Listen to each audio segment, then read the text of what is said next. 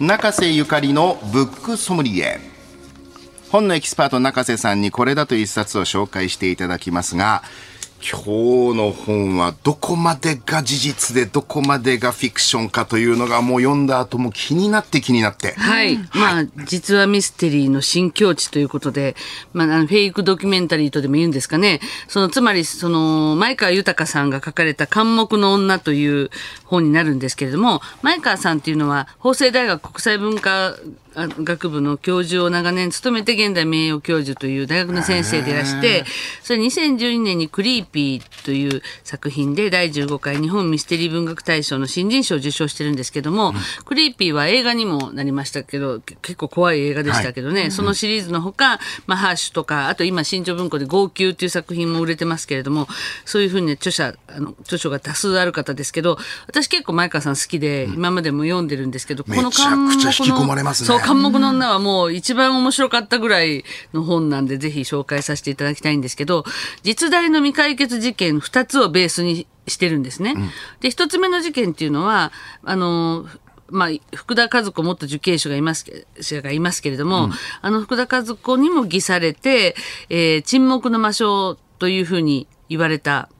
あの女の実話ミステリーになるんですけれども、はい、はい。はい、でこの事件っていうのは、えーまあ、ちょっと場所とかもいろいろ設定を少し変えて実際にあった事件と少し変えてるんですけども、うん、あの1984年に実際にあのあった事件で、まあ、あるじあのまあ、これは福岡ということになってますけど、福岡の病院の、あの、医師の自宅に電話がかかってかかってくると。で、あの、当時小学校4年生だった次男の男の子が出るんですね。で、それで、あの、お母さんに代わりなさいって言っても、なんか、はいはいとか言って電話を、あの、渡さなくてずっと彼が話してて、それで今からちょっと田中さんのお母さんに貸していたものを返してもらうから出かけてくるって言って家を出るんですね。で、なんか、ちょっとでも変じゃないですか、そんな、うん、あの、電話かかってきて出ていくのって。うんね、だからその一瞬その言葉をまたすぐ分かるほど田中さんに思い当たるそう、田中さんっていう名前も誰だろうって言って、お母さんに貸してたものなんだろうっていうことで、あの、その男の子のお兄さんに尾行させるんですね。うんうん、でも途中で見失ってしまうと。で、そで、夜になっても全然彼は帰宅しなくて、まあ警察はその誘拐じゃないかと思うんですけど、身代金を要求する電話もないし、っていうことで、いろいろこう聞き込みをやってたら、どうも最後に彼と会ったのが、田中さんの家のありかを聞くために訪ねたアパートの住人の、まあ、この物物語の中では三藤京子という名前の女性が出てくるんですけども、まあそ、それに行き当たるんですけど、でも当時は別に重大な疑惑の対象にはならなかったんですね。うん、でもそれから3年後に、あの、今度は、えー、静岡県で、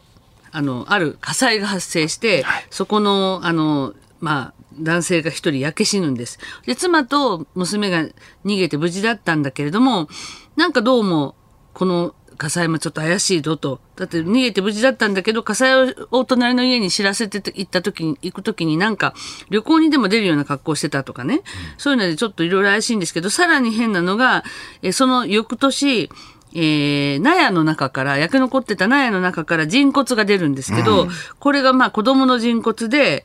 どうもその時にわかるんですけど、その家中の妻というのが、その三藤京子、このあの、男児失踪事件の時のあの関係者だった三藤京子であることが分かって、で、だからその、その三藤京子の家の納屋から、まあ、その人骨が出てきて、その人骨が、その失踪してた男の子で、あるかも、あるっていうことが、あのー、まあ、あと時効までもうちょっとっていうタイミングでわかるわけですね。はい、はい。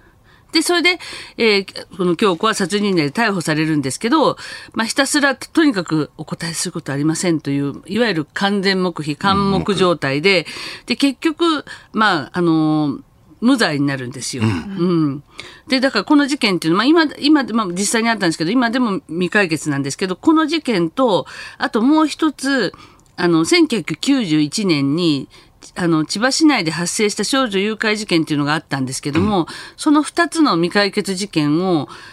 モチーフに,、まあ、モチーフにして、えー、この物語が紡がれてるんですけど。これだから、最後に書いてあるんですけど、事実関係については、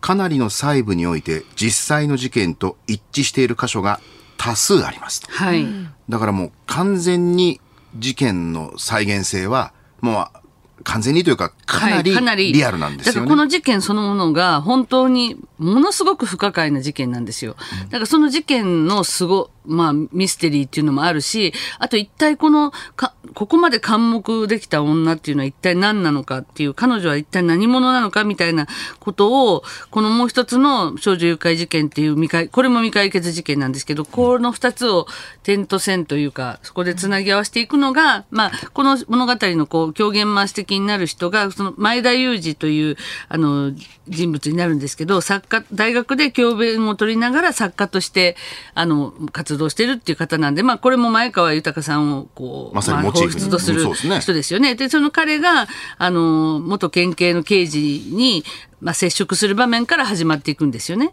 で、だから本当に、どこまでがこれ一体事実で、どこまでがその、こう、小説的な、なんか、あの、あれを施されてるのかっていうのが、私も読んでて、どんどん迷宮に入っていくような感じで、まあ、私、あの、雑誌の編集長時代も、本当事件にいろいろコミットしてきて、あらゆる事件をやったんで、このじ事件も知ってるんですよ。この事件も扱っ、あの、雑誌で扱ったことがあるんですけども、まさにそれを、まあ、あの、事実を再構成して小説風に書くという意味においては、素晴らしく成功していて、まあ、非常にその、まあ、解明のどんどん、がこうなされていく中で結構劇的な展開があって、ね。ラストもすごいねもう何とも言えない余韻がもううわーっとこう襲ってくるんですけれども。どんでん返しねがありますね。これ、ねだから今の中瀬さんの読んで終わった後、改めて中瀬さんの話を今聞きながら思ったのは、この、まず、監目の女とされる三藤京子に当たる人物は、はい。多分いるわけですよね。そうですね。彼女の多分キャラクター造形ははかなり、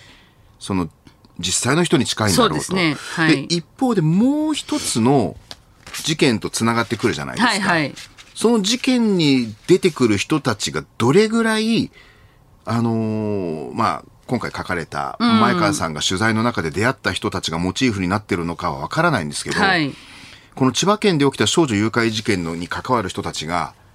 まあね、もうえぐいんですよ。なんとも言えないキャラクターと背景が。はいはいまあ、これもね、本当に、辺すごいっていう、だからもう、本当、あの、ドキドキしながら、どうでした？熊さんとかは。もうね、そうなんです。ずっとドキドキ、あの、心がざわざわしながら、でもページをめくる手がもう止まらない。止まらないですよね。いや、本当ざわつきながら、最後までこもってかれるんですけどすごいね、どうなるんだ、どうなるんだっていう、これお見事という感じで、本当にあの、前川さんの最高傑作ではないかと、まあ、クリクリーピーももちろん素晴らしいんですけども、と思われる、そういう、えー実はミステリーのもう全く新境地というあの、こういう本読んでる作時の一番の醍醐味、やっぱ怖さと、はいなんかこう自分も登場人物のように何かこう、何かに狙われてる感っていうか、ですね。なんかそういう自分のいる、生きてる平和な日常がちょっと違う風に見えるくらい、そうなんですよ。なんか不気味なんですよ没ね。入してしまいまそう、したね。没入感がすごいいですやあね。の放送禁止のディレクターでね作家の永江俊和さんが推薦で